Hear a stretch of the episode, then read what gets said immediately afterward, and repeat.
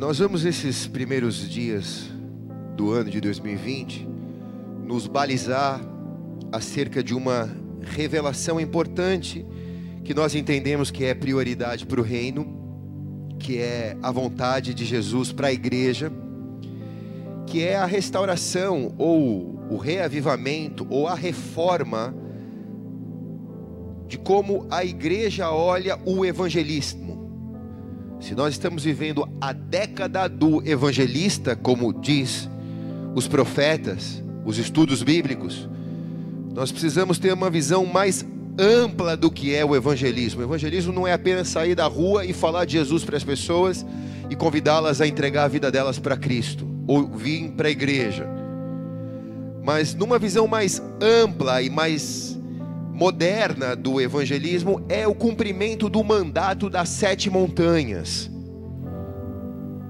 O cumprimento do mandato das sete montanhas é uma visão amplificada do evangelismo de Deus, ou da grande comissão de Deus, que é ir por todo mundo, pregar o evangelho a toda criatura, fazer discípulos em meu nome. Quem está aqui diz amém.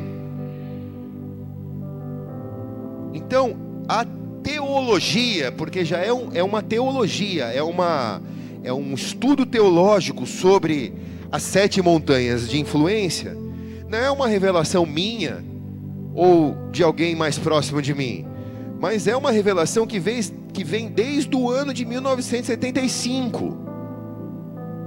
De lá para cá, Deus tem despertado à igreja a importância de entender as sete montanhas de influência.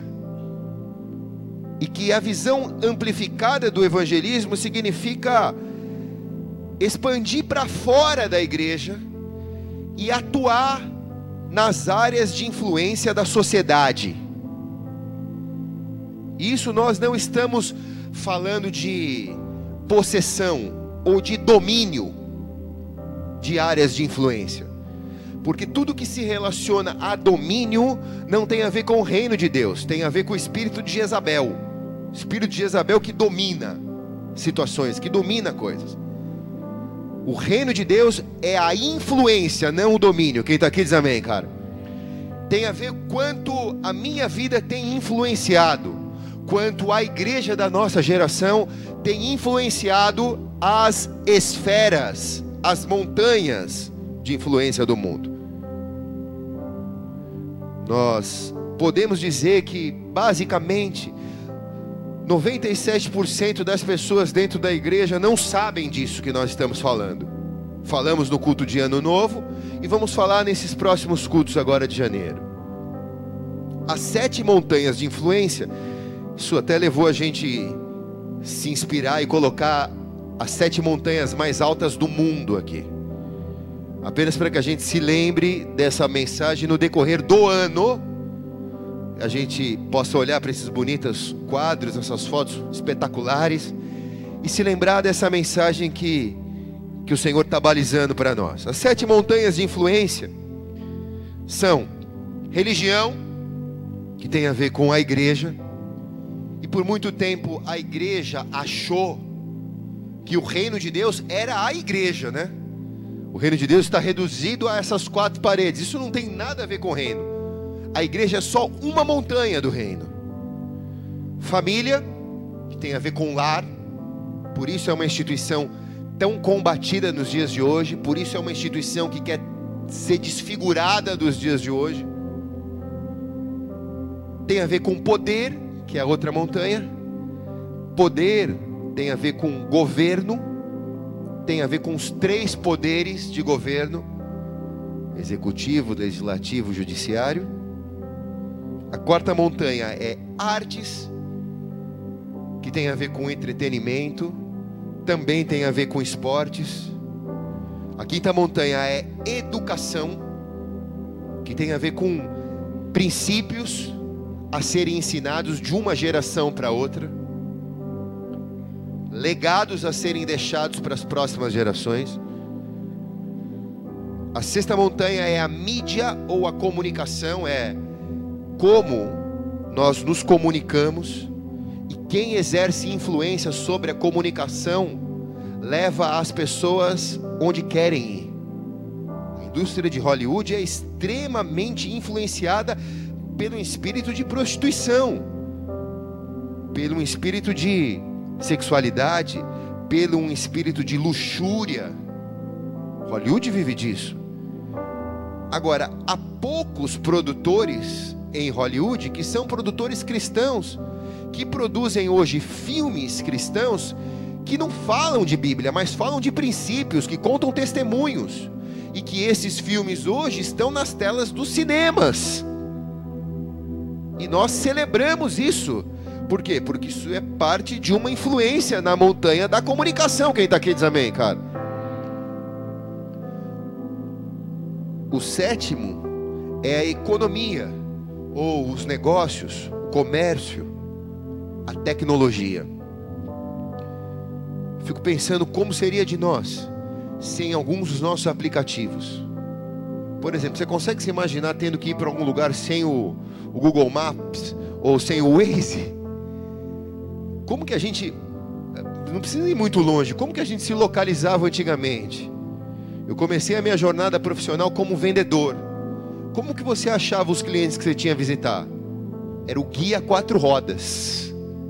Quem aqui é dessa época aqui? Você tinha a letra, você tinha o número. E aí você procurava o nome da rua, a letra e o número, aí você ia lá na página que dizia e você achava o enquadramento. Alguns até riscavam o caminho que tinha que passar. Era assim ou não era? Mas um judeu, Israel, pensou numa tecnologia que pudesse levar as pessoas até o lugar delas e criou o Waze. E se tornou milionário. E eu pergunto, por que, que Deus entregou uma revelação dessa para um judeu e não entregou para um cristão? Você gostaria de receber uma revelação de, de, um, de um produto que fosse tão poderoso como um Waze, por exemplo? Só os dez querem isso, aleluia. Você se tornaria bilionário. E com todos os bilhões, você investiria no reino. E milhares de missionários seriam enviados, igrejas seriam abertas, obras sociais seriam sustentadas, porque o seu coração está no reino. Então, existe algo que a igreja precisa se posicionar. Se um cara pensou, por que, que eu não pensei antes? Eu preciso receber o Espírito Santo com uma criatividade tão grande nos meus negócios que me faça enxergar além daquilo que eu estou vendo. Então, as esferas de governo, as sete esferas de influência, melhor dizendo, são as esferas onde Cristo vai tomar as nações. As nações virão a Cristo por causa dessas sete esferas de influência. Mateus 28, 19 diz: Portanto, ide e fazer discípulos em todas as nações, batizando em meu nome, em nome do Pai, do Filho e do Espírito Santo, ensinando a observar todas as coisas que eu vos tenho mandado. E eis que estou convosco todos os dias até a consumação dos séculos. Quer dizer, não apenas pregue, mas discipule, influencie, ensine as pessoas a viver o reino. Isaías 2:2, abre lá comigo, um pouquinho mais baixinho. Isaías 2:2 Acontecerá nos últimos dias que se firmará o monte da casa do Senhor estará estabelecido no alto monte, no alto dos montes, e se elevará por cima dele dos outeiros e correrão para ele todas as nações. A Bíblia está dizendo que no fim das coisas, nos últimos dias, o monte da casa do Senhor estará estabelecido no alto dessas sete montanhas exercendo influência para todos aqueles que estão sobre a base dessas montanhas. E todos vão correr para lá, todas as nações vão correr para lá. Vai chegar nos últimos dias que a igreja estará tão madura, tão amadurecida, tão treinada, tão preparada, que a família, a religião, a educação, o governo, a mídia, as artes, a economia, terão missionários em cada uma dessas montanhas, exercendo influência e trazendo o reino de Deus, e aí Jesus voltará, diz a palavra.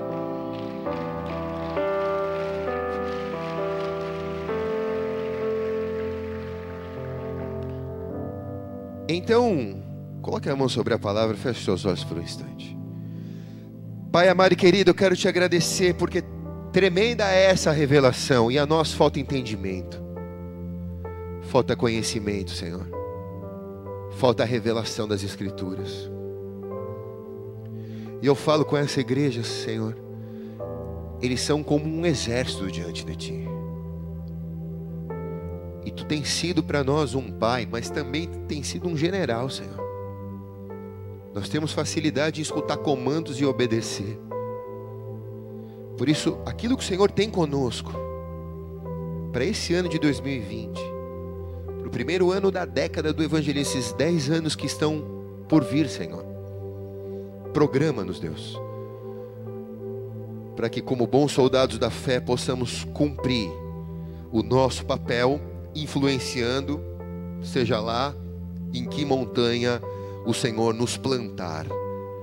Eu me esvazio de mim porque também nada tem a dar. O Senhor sabe quanto eu preciso dessa palavra sobre a minha vida e quanto também quero exercer influência naquilo que o Senhor me chamou.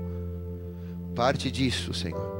Eu te peço que o Senhor faça essa noite, treinando e discipulando esse povo que aqui está e os que nos assistem pela internet. Em nome de Jesus, quem concorda diz amém e amém. Vamos aplaudir a Jesus bem alto, se é para Jesus faz melhor. Se é para mim, nem precisa aplaudir.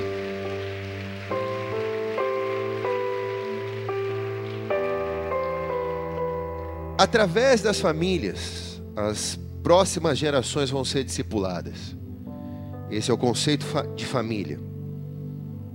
Através da religião, da igreja, os discípulos vão discipular as nações. E esse é o conceito da religião. Através da educação, a próxima geração vai ser treinada, discipulada nas universidades, nas escolas, com um ensino que vem com a sabedoria do alto. Através do governo, Deus vai levantar os seus governantes, os seus ministros, assim como ele fez na Bíblia. Davi, Salomão, Daniel, José, que foi ministro no Egito. Ele nunca mudou o Egito, mas ele governou o Egito. Ele nunca arrancou as imagens de Faraó, mas ele governou o Egito e trouxe o reino de Deus para o povo que ali estava. Que tremendo, quem está aqui? porque ele entendeu que esse era o rio dele, e essa era a montanha dele. Grande, mais um pouquinho mais baixinho, grande parte da mídia, da comunicação, hoje ela é vista como uma massa de manobra. Diga isso e todos seguirão. Faça isso e todos acreditarão. E os cristãos precisam trazer a verdade para essa esfera em nome de Jesus, porque onde há luz, as trevas não podem reinar. Quem está aqui diz amém, cara. As artes que no início da igreja, da igreja da nossa era, foi considerado do diabo. Nós chegávamos a ouvir que o rock era do diabo. O diabo não tem nada. Ele não tem nem o rock. Ele não tem nem o reggae, ele não tem nada, porque todos os sons louvam a Deus, diz o Salmo 50. Então, as artes, a celebração, o entretenimento, o esporte, a cultura, devem ser instrumentos de influência para o reino de Deus. Economia, nós fomos discipulados pela igreja do início do século que riqueza era algo do diabo, que para entrar no céu você tinha que ser humilde, no conceito pobre. E eu disse isso para os empresários que estavam na vigília à noite: não há glória na pobreza. Deus não se alegra com a ostentação, nem com a luxúria, isso é pecado. Mas Deus quer que você prospere, porque através dos seus recursos você vai influenciar as pessoas da sua família, você vai se dar o direito de ser feliz e ter aquilo que o Senhor te prometeu que você ia ter. Deus te disse que você teria o melhor dessa terra. Então, o melhor para você talvez custe algo que você vai ter o recurso para ter, se você andar nesse rio. Quem está aqui diz amém. Então, a economia e os negócios são para as pessoas bem-sucedidas. E quem são as pessoas bem-sucedidas? Aquelas que entendem o que, o, o que Deus tem reservado para elas. Essas montanhas, essa cadeia de montanhas, elas comprometem o reino de Deus, elas se referem, melhor dizendo, ao reino de Deus. Governa uma cadeia dessa, você influencia todas as pessoas que estão debaixo dessa montanha. Se assenta sobre o alto de uma montanha, e toda a influência que vem do reino sobre a sua vida começa a influenciar as pessoas que estão na base dessa montanha. Nós precisamos nos engravidar dessa mensagem para darmos a luz ao reino de Deus nos próximos dez anos, igreja. Isso não se trata de um plano evangélico de domínio, como muitos dizem que nós temos, né? Isso se trata de um plano de influência do reino de Deus. José nunca dominou o Egito, ele influenciou. Isso se trata de influenciar pessoas que estão na sociedade, encaixadas em cada uma dessas cadeias de influência da sociedade. Se você se converte, entrega a sua vida para Jesus e acredita que Jesus vai voltar, você está fazendo o que é certo. Só que se você senta na igreja e espera Jesus voltar, você não entendeu o que é o reino de Deus tantos que estão sentados dentro da igreja dizendo: não dá para fazer mais nada pelo mundo, Jesus vai voltar. Vamos esperar Jesus voltar para nos buscar. O que eu tenho que fazer aqui é só ficar me defendendo. É só não me desviar, é só não pecar, mas eu fico escondido dentro da igreja. Fico refugiado dentro da religião evangélica, esperando Jesus voltar. Isso não é o reino de Deus. Você entendeu errado o que é o reino de Deus? se você se apegar a uma mensagem fraca como essa, a uma mensagem pequena como essa, de o que Deus tem para você é: se arrepende dos seus pecados, confessa os seus pecados, entrega a sua vida para Jesus, se batiza e Jesus vai voltar para te buscar, senta e espera. Sua vida não vai produzir nada para o reino de Deus. Sua vida não vai dar fruto nenhum para o reino de Deus. Por que, que eu tenho que trabalhar para Jesus? Se Jesus falou que vai voltar para buscar a igreja, só eu ficar na igreja. Esse tipo de negócio é o que 90% das pessoas dentro da igreja pensam, creem. O mundo é do diabo e nós estamos dentro da igreja. Vamos ficar aqui desde que o mundo se exploda a mensagem de Jesus é completamente diferente, a mensagem do reino de Deus é completamente diferente. É reformem o mundo, mudem o mundo, transformem o mundo, assumam as cadeias de influência, frutifiquem, deem frutos, sejam luz no meio das trevas, sejam sal numa terra que não tem gosto.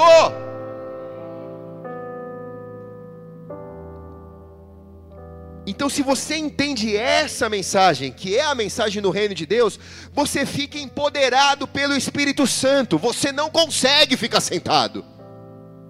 Você quer influenciar, você quer fazer, você quer servir. Porque você sabe que o teu chamado é maior do que a tua salvação. Você fica empoderado pelo Espírito Santo quando você tem uma mensagem forte não uma mensagem fraca. A sua visão se amplia, seus olhos se abrem. Você enxerga um mundo como Matrix. Quem assistiu aquele filme? Você enxerga o mundo como Matrix, você enxerga além daquilo que seus olhos estão vendo. Então aí você sai para conquistar os planos de Deus para a sua vida. Você sai para conquistar a tua família para Jesus. Você sai para conquistar a tua cidade para Jesus. Você sai para defender a tua cidade você sai para defender a tua família, você entra em oração, você produz, você trabalha, você se movimenta, você permanece vivo na presença de Deus. Se a mensagem do evangelho é forte, você conquista o teu ano de 2020. Se a mensagem é fraca, você fica sentado no teu ano de 2020. E termina do jeito que você entrou, talvez bem, sem pecar, sem se desviar. Mas que fruto você deu? Quem está aqui? Eu estou transferindo para você uma responsabilidade que ela não é minha, ela é sua. O reino de Deus não vai vir por causa dos pastores. O reino de Deus vai vir por causa da igreja que assumiu o seu papel nesse combate. Que está combatendo o bom combate, terminando a carreira e guardando a fé. Que cada um está se inserindo em uma montanha de influência e você sabe que Deus te chamou para algo. E no que Deus te chamou, você precisa influenciar. Então, agora que eu vou começar a pregar. Quando você vai no livro de Apocalipse, ele é um livro tremendo, mas aí alguns dizem, pastor, mas é tão difícil de entender, né? Parece que são códigos, né? A verdade é que o livro de Apocalipse ele é mais fácil de entender na ótica profética do que propriamente na ótica escatológica. Porque quando a Bíblia, no livro de Apocalipse, se relaciona ao número da besta, ela diz: a quem pode calcular, quem puder calcular, é meia, meia, meia. Todo mundo conhece isso. Até uma música do Iron Maiden, né? Meia, meia, meia. A verdade é que esse número não é apenas um número de misticismo que alguns tatuaram, que alguns acham que um dia vai se escrever fisicamente na testa. Esse número, ele fala de um mistério de influência. E se 666 é o maior nível de influência da besta, o número 7, que representa Deus, plenitude, Deus fez o mundo em sete dias, podia fazer em um, mas fez em sete, porque representa a plenitude de Deus. O sete representa o número de Deus. Se o seis é o número do homem, o sete é o número de Deus. Então, essa noite o tema da mensagem é 777. Fala para o irmão que está ao teu lado, 777. 7 vezes 7? Vezes 7? Meia dúzia só falou. Faltou da escola. 7 dividido por 7. Ah, te peguei. Não sabe? 7 dividido por 7 dividido por 7. Nem eu sei. Acabei de inventar essa conta. O que eu sei é que a Bíblia diz que tudo que é 7 se relaciona a um mistério de Deus. Eu quero que você vá comigo em Juízes 16, 18. Eu não vou pregar sobre cada uma das montanhas, sobre economia, sobre artes. Eu não vou pregar sobre cada uma das montanhas. Você pode estudar na sua casa, você pode. Na verdade, não tem nem o que estudar, é isso. Cada montanha é isso e você sabe o que, que isso representa. O que eu quero trazer para você é instrumento profético, é ferramenta profética para você aplicar nas montanhas em que o Senhor te inserir. Tudo bem? Juízes 16, 18 diz assim: Vendo Dalila que lhe descobrira todo o seu coração, mandou chamar o chefe dos filisteus, dizendo: Subi ainda dessa vez, porque agora ele descobriu todo o seu coração. E o chefe dos filisteus subiram a ter com ela, trazendo dinheiro nas mãos. Então ela o fez dormir sobre os seus joelhos, mandou chamar um homem para lhe rapar as sete sete tranças da sua cabeça. Depois começou a afligi-lo e a sua força se foi. E disse ela: Os filisteus vêm sobre ti, Sansão. Despertando ele do sono, ele disse: Sairei como as outras vezes e vou me livrar. Mas ele não sabia que o Senhor tinha se retirado dele. Até aí. Olhe para cá. Dalila representa um espírito religioso que ao cortar as sete tranças de Sansão, cortou toda a influência que Sansão tinha no reino, toda a influência que Sansão tinha em Israel, como juiz de Israel. Ao co cortar as sete tranças, ela paralisou, ela tornou Sansão inoperante no que ele foi chamado para fazer. Agora não eram seis, não eram cinco, eram sete tranças. Quantas tranças eram? Mas a Bíblia diz que primeiro Dalila atraiu Sansão a um sono profundo.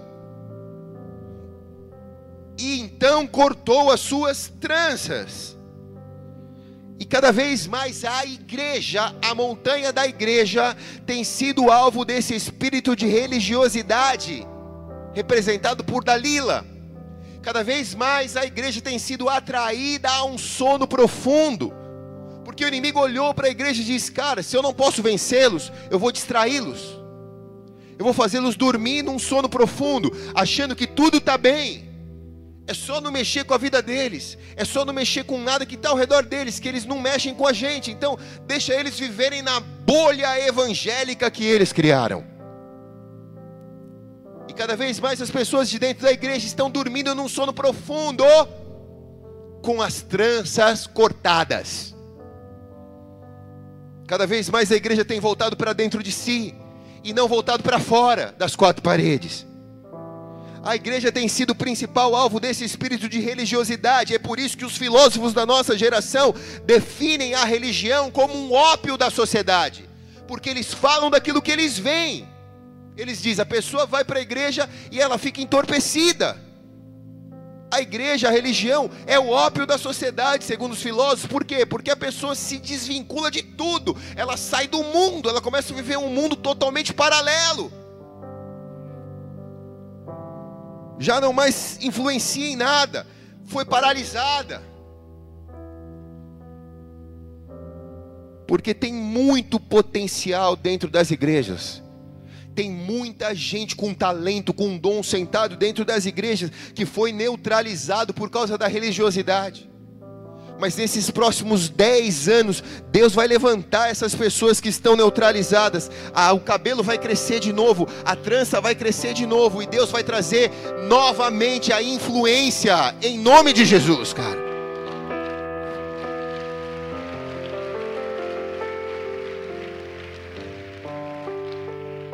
Você levava todo mundo para a night. Sério, o cara que cuidava do camarote. Você se converte, entrega a tua vida para Jesus, Jesus muda a tua vida, você está cheio do Espírito Santo e você não traz ninguém para a igreja. O diabo cortou tua trança.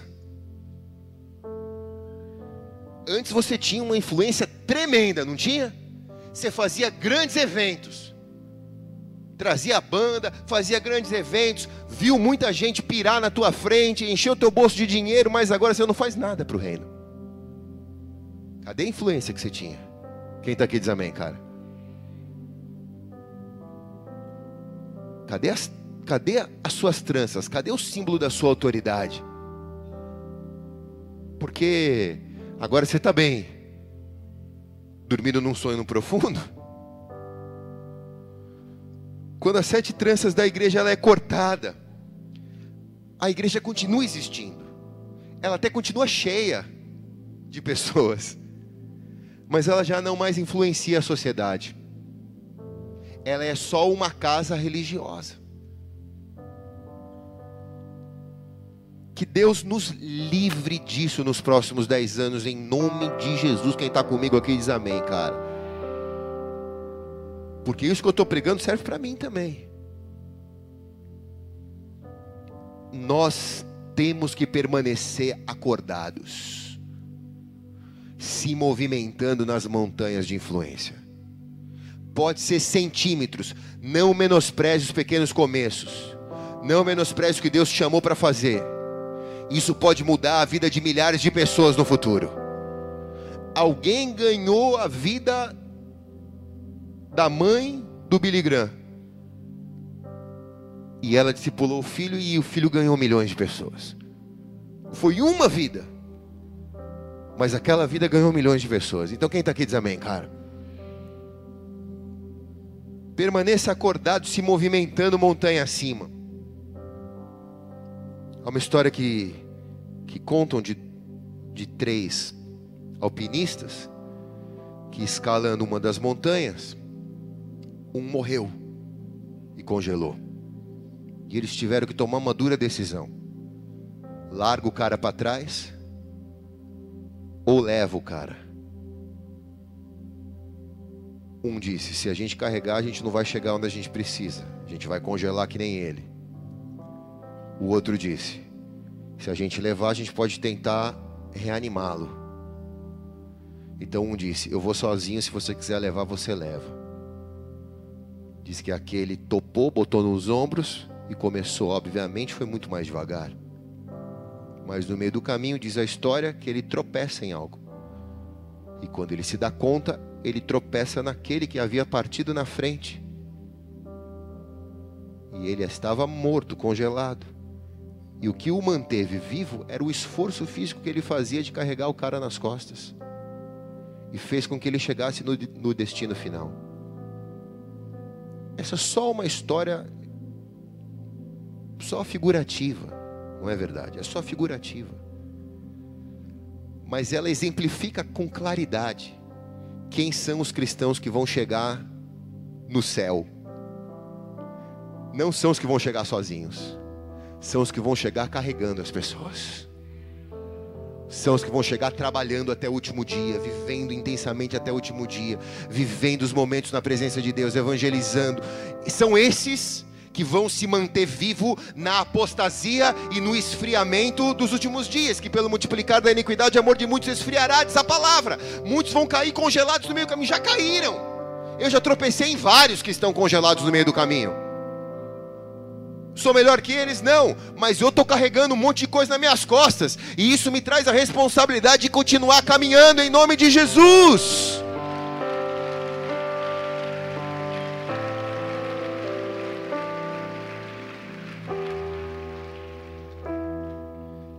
Esse é o primeiro sete do 777.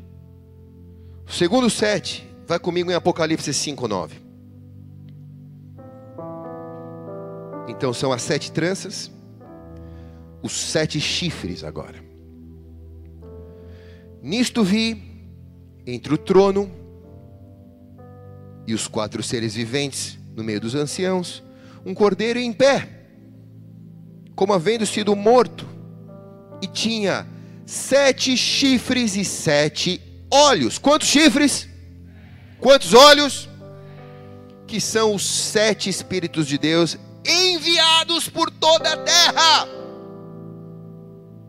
Então, olhe para cá mais uma vez, o número 7, ele representa, ele dá o entendimento do poder de Cristo na sua plenitude, da influência completa de Cristo nas sete montanhas de influência, da obra perfeita, da obra completa, que quando Jesus voltar, vai estar tá completa.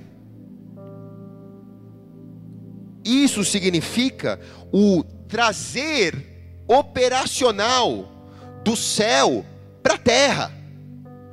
O chifre, ele é um símbolo de autoridade. Ele é uma arma de guerra. E quando oramos o Pai Nosso, faça a sua vontade na terra como é feita no céu. O que nós oramos é mais ou menos isso. Faz na terra operaliza na terra do jeito que o Senhor faz no céu. A mesma operação que o Senhor faz no céu, faz aqui na terra. Então, vem sobre esses sete montes, Senhor, e traz um chifre de autoridade para cada um deles. Quem está aqui diz amém. A Bíblia diz que quando o profeta Samuel foi ungir Saul rei, o povo queria um rei, todo mundo estava desesperado querendo um rei profeta disse: Não precisa de rei.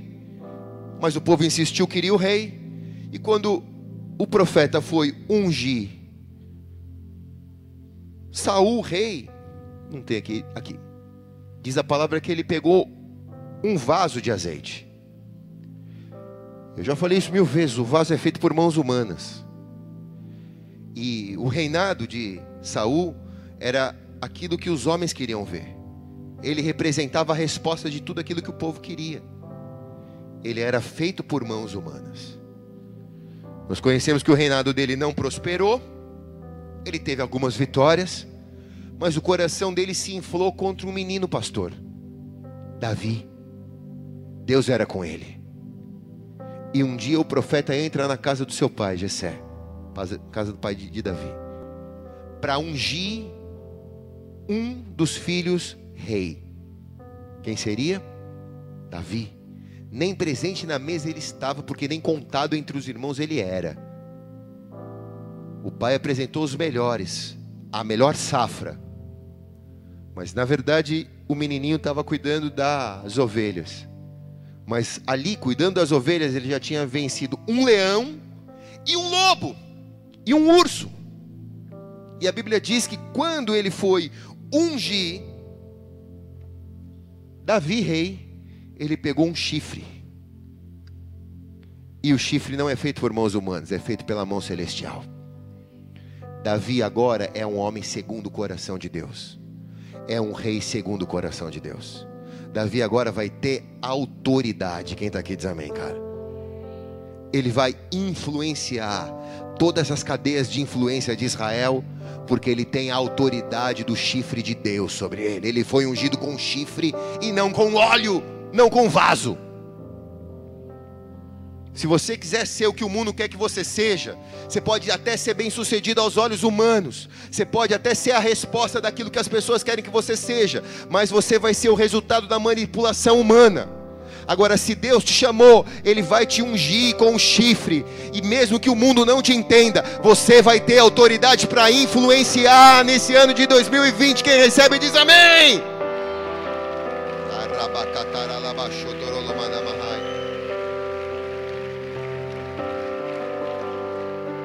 O chifre representa a arma de Jesus para a igreja. Contra quem, pastor? Contra aqueles que estão nas sete montanhas. Contra aqueles que estão influenciando as sete montanhas. A Bíblia diz que quando Josué entrou na terra prometida, ele teve que primeiro desalojar sete inimigos haviam sete pessoas possuindo a terra prometida. A terra era prometida, era de Israel, mas eles precisavam fazer sete guerras. Quantas guerras? Sete. Quem está entendendo aqui diz amém, cara. Apocalipse fica mais claro na visão profética do que na visão escatológica. Apocalipse 13, 1 diz: Então vi subir do mar uma besta, que tinha dez chifres e sete cabeças. Quantas cabeças? E sobre os seus chifres, dez diademas, e sobre as suas cabeças, nomes de blasfêmia. E a besta que vi era semelhante ao leopardo, com seus pés, como os de urso, e a sua boca como de leão. E o dragão lhe deu poder e o seu trono e grande autoridade.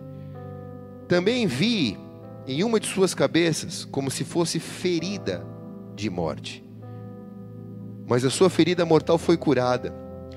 Toda a terra se maravilhou seguindo a besta e adoraram ao dragão, porque deu à besta a sua autoridade e adoraram a besta, dizendo: Quem é semelhante à besta? Quem poderá batalhar contra ela? Olhe para cá.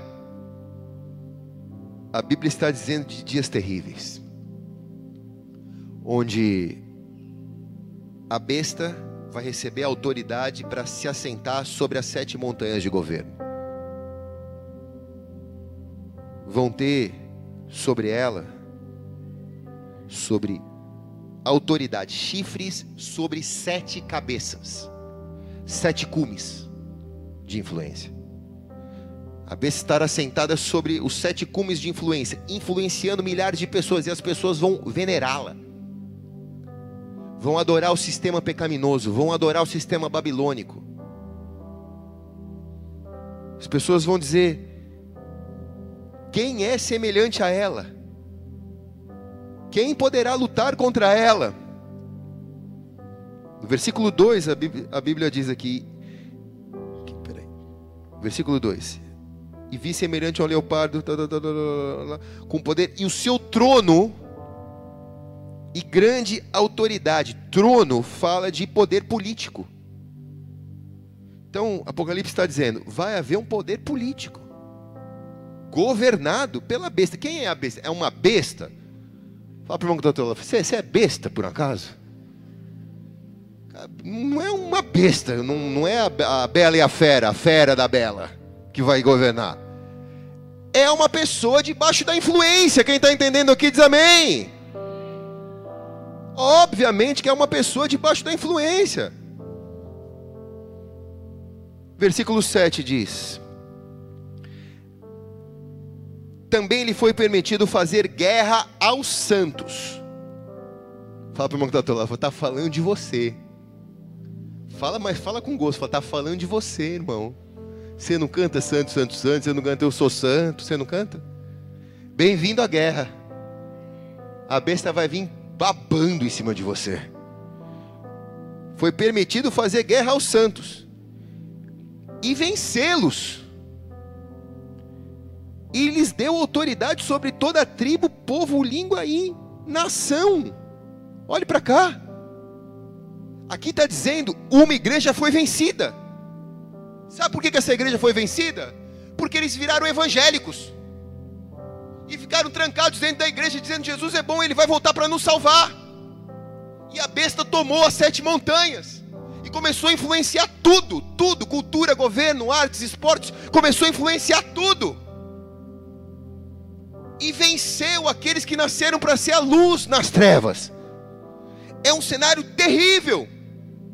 O versículo 7 diz que ela governa, o sistema da besta governa e o governo é maior do que o de um país. Não está dizendo que vai governar um país. Está dizendo que vai governar é mais que um país, porque uma montanha dessa de influência governa países juntos. Sai um filme em Hollywood dizendo que o bruxinho é bom. Milhares de pessoas começam a seguir a saga. Sai um livro que, que diz que o bruxinho é bom. Milhares de pessoas saem. A Disney faz, a Universal faz um parque. Milhares de pessoas vão e celebram o bruxinho. Tive de férias e eu vi com os meus olhos, todo mundo comprando bastãozinho, as crianças, bastãozinho, é, capinha. É bonita a bruxaria. É bonito o poder das trevas. O poder das trevas usado contra o mal vai dar certo.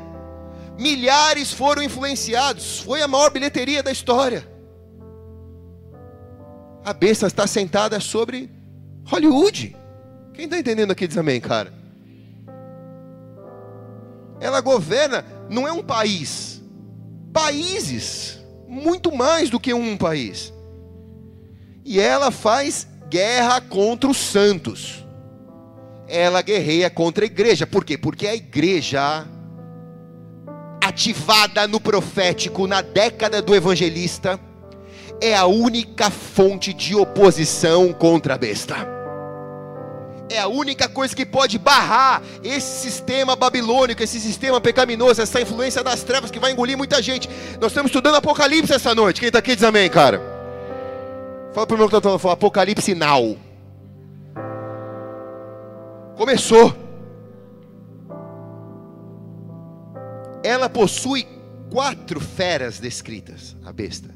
Quatro faces descritas no livro de Daniel. Não vou pregar sobre isso, outra hora a gente entra. Representa sucessivos impérios, representa governo sobre a terra. E a Bíblia diz que o número da besta é 666, que é o número de um homem. Seis é o número do homem. Então não é a besta, é homens influenciando pessoas a viverem um sistema pecaminoso. É homens fazendo políticas públicas, influenciando multidões a fazer aborto. É homens fazendo filmes, influenciando milhares de crianças a entrar na bruxaria. É meia, meia, meia. É uma identidade humana, não é espiritual, nem infernal. É uma identidade humana são pessoas que estão nessas montanhas. Diz que as sete cabeças que a besta tem representam os sete montes onde as pessoas estão sendo influenciadas. Então é sete das sete tranças, é sete das sete cabeças, E agora vá comigo a Apocalipse 1,4. Agora é sete olhos, diga sete olhos. Ou sete Espíritos de Deus. Apocalipse 1,4. João, as sete igrejas que estão na Ásia, graça e paz, da parte daquele que era, que é e que há de vir, e dos sete Espíritos que estão diante do seu trono. Apocalipse 3:1 ao anjo da igreja de Sardes escreve: Isso diz aquele que tem os sete, quantos? Sete Espíritos de Deus e as estrelas. Conheço as suas obras. Tens nome que vive, mas está morto. Apocalipse 5:1.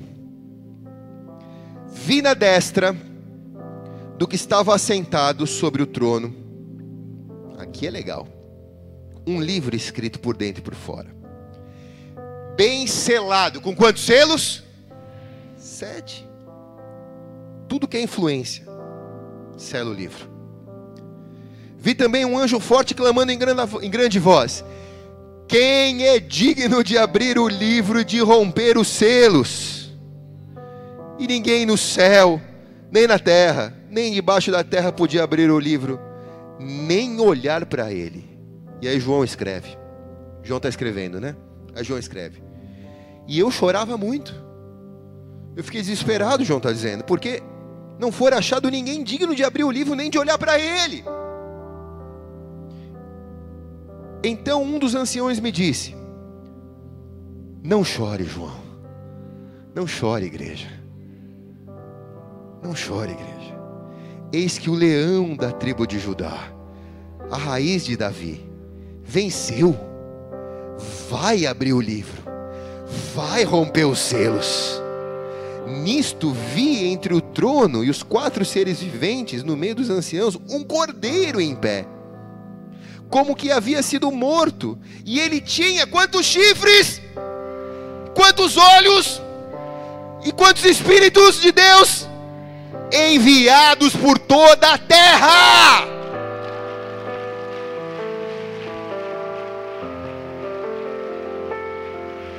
Tá claro? Ele só venceu, ele só abriu os selos, porque ele enviou os sete chifres, os sete olhos, os sete Espíritos de Deus por toda a terra, vivificou a igreja, e a igreja saiu do casulo evangélico e começou a tomar as montanhas de influência nas nações. Então o selo se rompeu e o livro se abriu. os olhos, ou os sete Espíritos de Deus, fala de ocupação, igreja. Fala de ocupação. Não se trata de expulsar alguém que está no alto de uma montanha. Se expulsar e não treinar ninguém para ocupar, o inimigo volta sete vezes pior, diz a palavra. O grande problema é que nós não estamos treinados ainda. Porque o Espírito Santo está aqui, ele vai nos treinar esse ano em nome de Jesus. E quando nós conseguimos desocupar essas montanhas de influência, nós vamos colocar pessoas treinadas nesses lugares. Para não sair falando besteira na entrevista que nem os ministros, as ministras evangélicos faz. Mas para aprender a ficar quieto. E só influenciar em nome de Jesus. Nós vamos treinar pessoas para ocupar, não para dominar, mas para ocupar e influenciar. Não se trata de desocupar, se trata de ocupar da maneira correta. O Senhor está olhando para a igreja e está dizendo: cadê os educadores do reino? Cadê os que querem se envolver no eixo pedagógico e começar a cuidar das crianças que o Senhor vai conferir a vocês? Cadê os grandes educadores que poderão escrever políticas públicas, que vão tirar a esquerda dos ensinos, que vão tirar as apostilas de LBT das escolas públicas? Cadê os grandes escritores? Cadê os grandes pedagogos? Treina, estuda, se prepara. Você tem esse dom, está com você essa bola. Está esperando Deus levantar alguém? É você mesmo. É você mesmo. Deus está olhando para a igreja e está dizendo: cadê os músicos? Cadê os artistas? Cadê os filmes cristãos como esses que nós temos visto? Deveria ter um por semana. Cadê aqueles que conseguem compor canções que representam o céu? Hoje em dia a gente não faz mais isso. Hoje em dia, sabe o que a igreja brasileira faz? Versão. Fala versão. Pega a música evangélica, muda para o português e canta uma versão. Por quê? Porque não escuta mais o céu. Não tem mais nada novo. Quem está aqui? Cadê os empresários? Compromissados com o reino de Deus. Deus está olhando para a igreja e está dizendo: cadê os caras que eu quero multiplicar? Que eu quero prosperar? Que eu quero fazer passar milhões pela vida deles, porque eles não vão se ensoberbecer, não vão cair na luxúria, na ostentação, mas serão canais de avivamento para minha igreja missionária, canais de avivamento, de sustento para minha igreja. Sabe, irmãos, uma igreja não é aberta simplesmente porque as pessoas se uniram com fé, custa dinheiro, e Deus quer dar para alguém. Deus quer dar para alguém e que essa pessoa seja você. Quem recebe diz amém, cara. Nós estamos querendo abrir uma igreja lá no norte da Índia, lá como é o nome da cidade, bem? Bujaquistão. Punjab. Punjab. Sabe quanto custa para a gente ter a nossa igreja lá em Punjab? 10 mil dólares por ano. Nós já temos o pastor, tem o povo reunido, já não cabe mais na casa, está bombado. Achamos um lugar, custa 10 mil dólares, os caras só alugam por ano. Um ano antecipado. 10 mil dólares. Estamos falando o quê? 50 mil reais? 45 mil reais. Nós não alugamos ainda. Por quê? Porque ainda não temos o recurso. Deus quer dar para você. Isso vai ser o dízimo do que Deus vai te dar. Quem recebe diz amém, cara. Cara, muda a chave. Muda a chave. Deus está ministrando aqui, Deus está falando com você. Muda a chave. Você acha que vai vir da onde esse dinheiro? Vai brotar do chão? Não, vai vir da sua mão, porque isso vai ser o dízimo do que Deus vai te dar.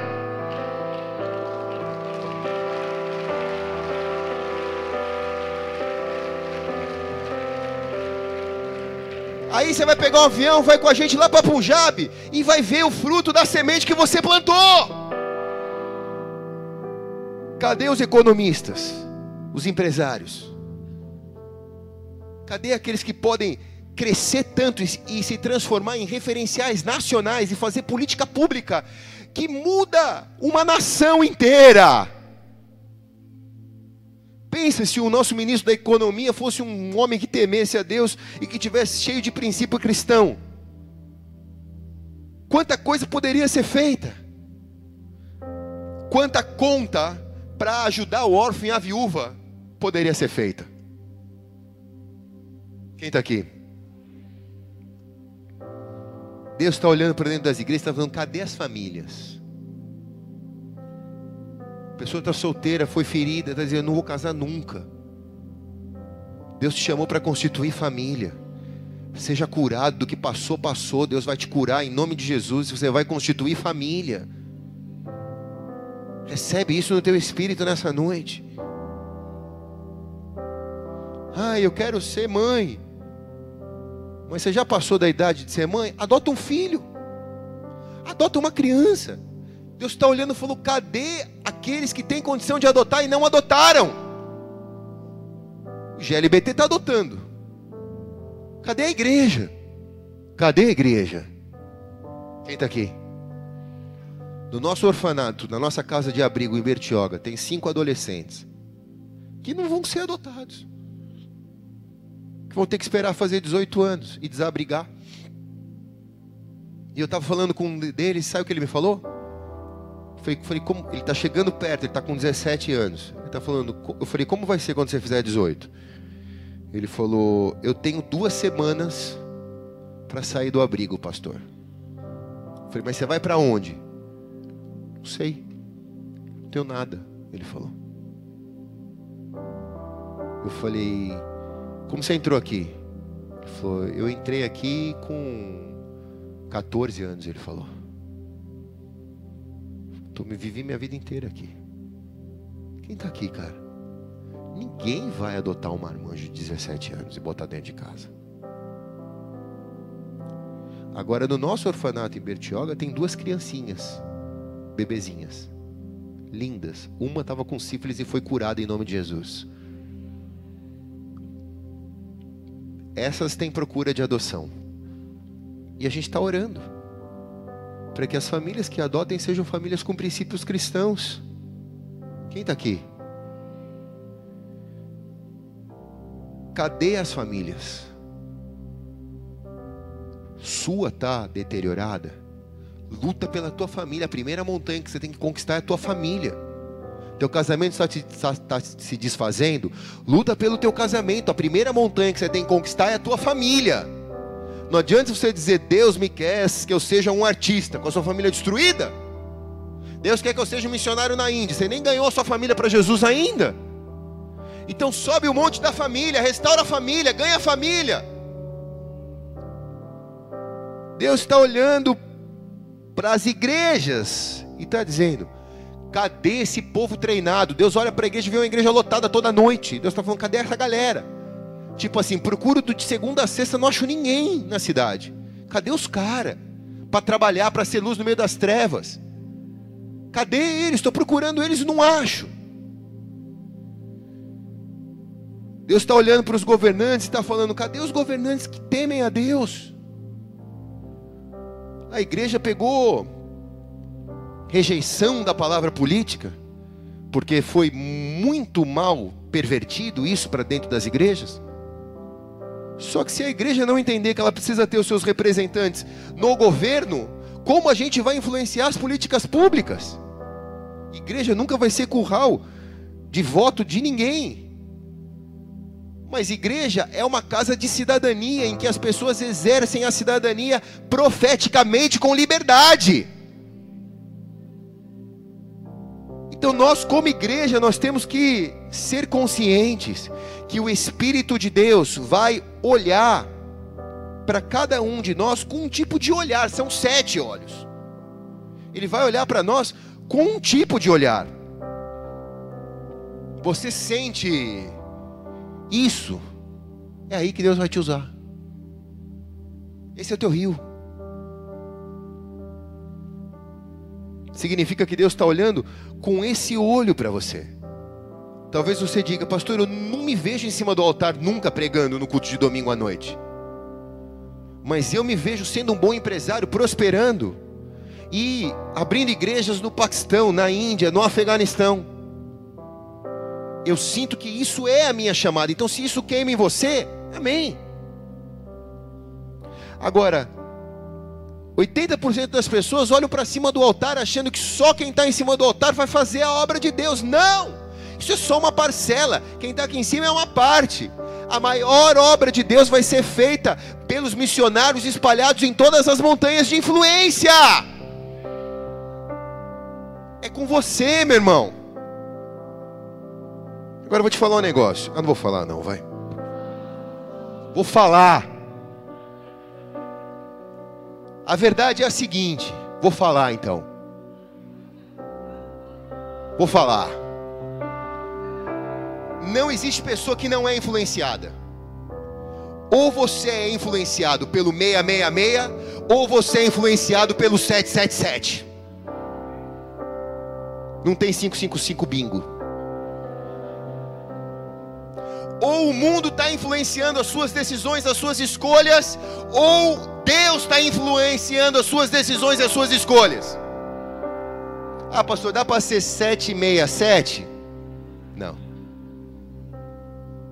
Quem está aqui? Ou você está debaixo do sistema da besta, ou você está debaixo do sistema do leão da tribo de Judá.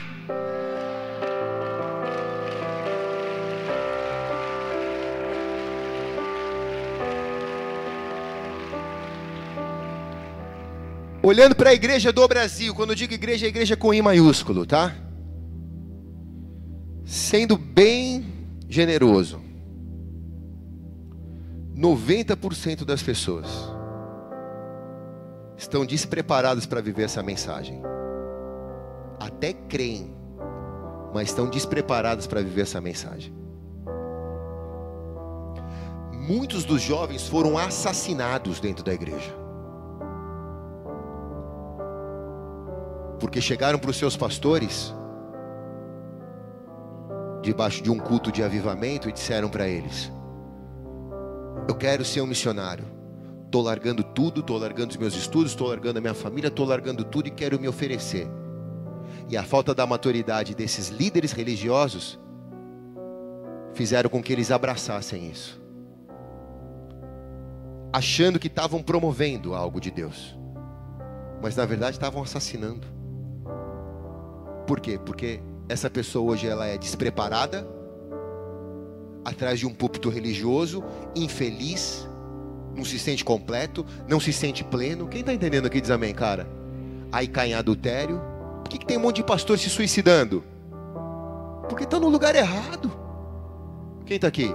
Ah, Deus usou, Deus viu, Deus é misericordioso. Eu sei que Deus é misericordioso. Mas o conselho correto seria o quê? Tu quer servir a Deus? Legal, velho. Tá estudando o quê?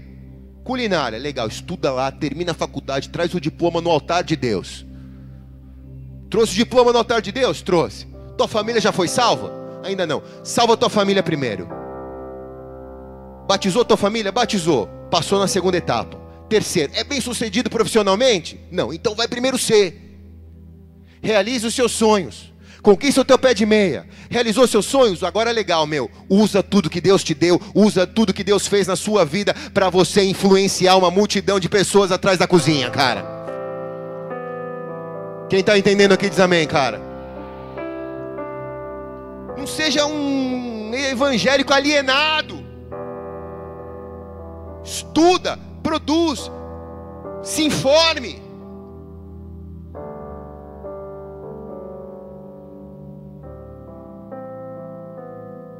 Gostaria de saber quantos cristãos, verdadeiramente cristãos, discípulos de Jesus, se formaram na Harvard, na MIT ou em Cambridge. Tem um monte de hindu lá estudando. Indiano é o que mais tem em Harvard. Tem um monte de muçulmano em Cambridge. Cadê os cristãos, cara? Hã? Os cristãos estão estudando na. Vou falar. Coitado. É? Os cristãos estão estudando aonde? Os caras não estão nem estudando, os caras fugiram da escola. Por que, que você não consegue colocar na cabeça do teu filho que ele tem a capacidade de um dia de estudar na maior universidade do mundo? Por que, que você não pode levar ele a criar isso? Por que, que você não pode despertar isso a ele? Por que você tem que reduzir a ele a ele ser uma pessoa limitada, infeliz. Restaura essa montanha. Marca ele com 777. Faz ele acreditar que ele não pertence ao 666. Faz ele acreditar que ele pertence ao 777. Que tudo que Deus prometeu, Deus vai cumprir. Seja um pai que ativa os seus filhos no profético e não que enquadra eles no mundo.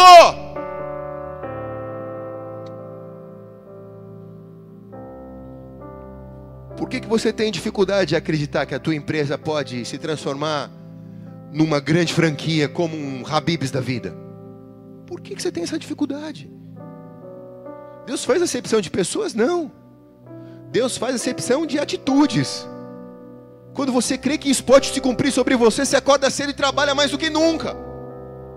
E Deus usa o teu trabalho para te prosperar. Não é jogando na loteria, irmão fazendo a fezinha, levando até o canhoto da, da loto, da cena, da mega cena como marcador de Bíblia. Vai rolar. Não vai rolar. Vai rolar se tu acordar às 5 horas da manhã, 6 horas da manhã, aí vai rolar, cara. Aí Deus vai te usar poderosamente, vai te prosperar.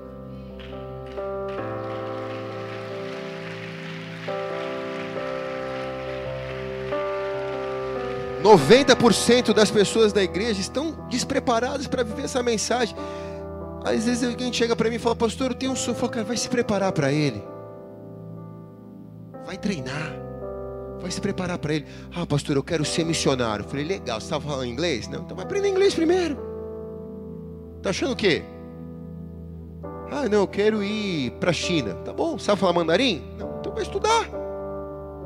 Vai aprender. Quem está aqui diz amém? Tem uma irmãzinha aqui da igreja, a Jéssica, né, baby? Uma menina humilde, né? Uma menina super humilde. Da quebrada da quebrada aqui de Santos. Cresceu aqui dentro da igreja praticamente. Se converteu no comecinho e ficou com a gente aqui um tempinho. Sempre teve um coração missionário. Foi para Índia um tempo, ficou com o Joseph. Foi, chegou para Haiti ela também ou não? Acho que foi para a Índia, ficou um tempo com o Joseph. Aí, meu irmão, sabe o que essa menina fez? Ela aplicou, não sei como que ela achou. Ela aplicou para ser professora de português na China. Ela aceitaram a aplicação dela. A faculdade chinesa convidou ela para ser professora, deu visto de trabalho para ela. Ela entrou na China com visto de trabalho daqui da igreja. Hoje ela trabalha na China, é remunerada e fala com os chineses ensinando português e evangelizando. E eu fiquei sabendo que ela vai casar com um americano que pintou um cara lá. Deus é tremendo, quem está aqui amém, cara. Vai ganhar até o grincar. Aí você fala, não, não dá para mim, pastor, eu sou lá da quebrada, que vai daqui, não dá, meu. Se deu para Jéssica, não vai dar para você. Quem está aqui? 10% da igreja mundial é a igreja que Deus conta para mudar as sete montanhas. 10%. Eu quero ser parte desse dízimo. Quem está comigo aqui diz amém, bem alto, cara. Com o dízimo a gente vai transformar o todo os 90% vai ser mudado só com os 10% que se alinharam, que estão aqui corretamente. Você recebe isso no teu espírito?